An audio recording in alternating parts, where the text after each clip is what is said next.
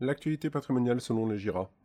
Quelle imposition choisir pour une SCI IR ou IS Lorsque l'on souhaite investir dans l'immobilier par le biais d'une société civile immobilière, vient très vite la question de l'imposition choisir. Alors, imposition sur le revenu ou impôt sur les sociétés?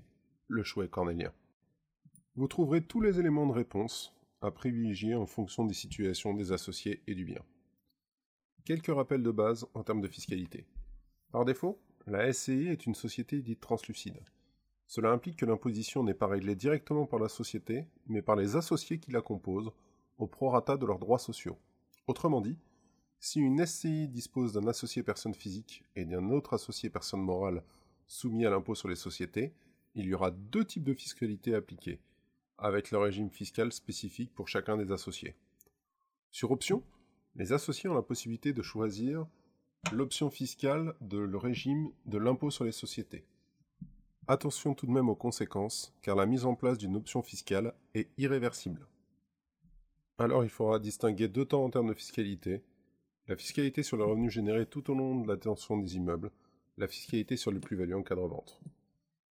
IRWS, mon cœur balance. Afin de répondre efficacement à cette question, il y a tout un cheminement intellectuel à établir. Première question à se poser, quel est votre objectif principal en termes d'investissement immobilier? On classera deux grandes catégories d'individus sur le sujet.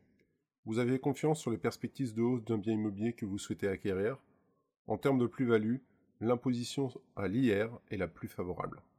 Par contre, si au contraire vous souhaitez vous constituer une machine à générer des revenus complémentaires élevés avec une fiscalité avantageuse, choisissez plutôt l'imposition sur les sociétés.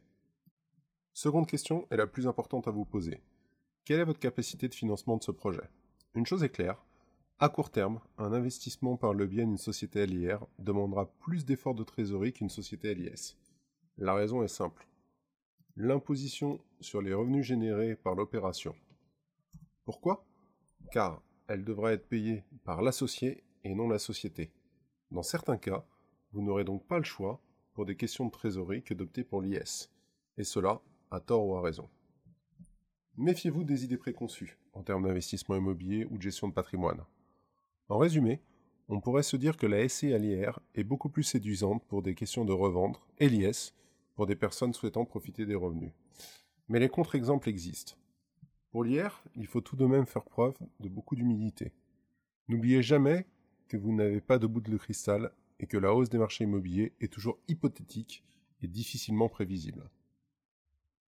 L'imposition de faveur sur les plus-values immobilières peut être réformée tous les ans à tout moment sur n'importe quelle loi de finance. Pour rappel, nous sommes passés d'une exonération totale au bout de 15 ans, alors qu'à ce jour, il faut attendre 30 ans pour profiter de la même exonération. Le gain existe à la revente entre l'IR et l'IS, mais en vaut-il la peine? L'imposition à l'IS est beaucoup plus stable dans le temps et a tendance à s'améliorer depuis de nombreuses années. Et point important, même si l'imposition globale est plus forte, revenu et plus-value, vous êtes certain d'avoir la trésorerie disponible pour pouvoir la payer. Ce qui n'est pas le cas pour une SCI l'IR, où dans la très grande majorité des cas, les associés doivent mettre au pot tous les ans afin de combler le manque de trésorerie dans la société. A contrario, la société LIS veut se retourner contre les objectifs de ses associés. Dans la grande majorité des cas, vous souhaitez tirer des revenus complémentaires rapidement. Mais est-ce réalisable dans les faits? Une société structurellement déficitaire, d'un point de vue comptable, ne peut pas dégager de dividendes à ses associés.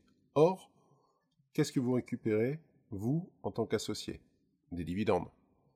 Cela peut devenir alors une magnifique cash trap dont vous ne récupérez les fruits qu'à sa dissolution.